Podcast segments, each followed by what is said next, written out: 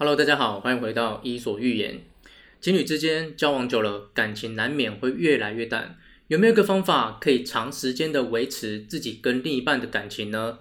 当然有。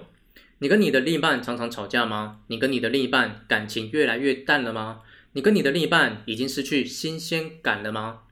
在美国啊，有一个很有名的婚姻咨询顾问，叫做盖瑞查普曼。他啊，从事感情咨询方面的工作已经超过了二十年。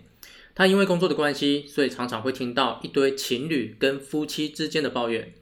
后来啊，他自己总结了这些抱怨，得到了一个结论：很多情侣跟夫妻之间的感情会出问题，大致上啊，是因为两个人在一起久了之后，越来越少向对方表达自己的爱。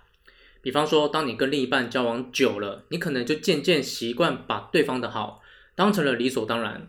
再比方说，当你跟另一半交往久了，你们变得越来越少给彼此制造一些浪漫或是惊喜。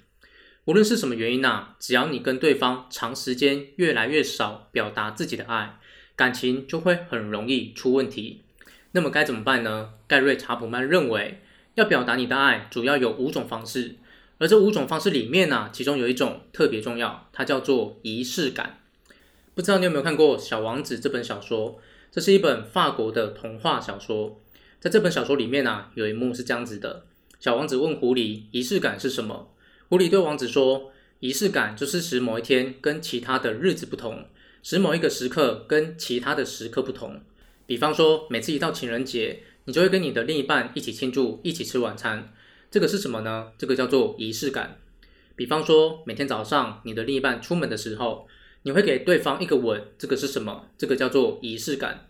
再比方说，两个人决定结婚，然后准备举办一场婚礼，这个是什么呢？这个叫做仪式感。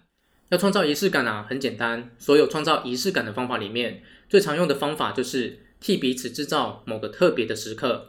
比方说，你是一个女生，每个礼拜二晚上，你会跟你的男朋友固定一起看电影或是吃饭，这个就是仪式感。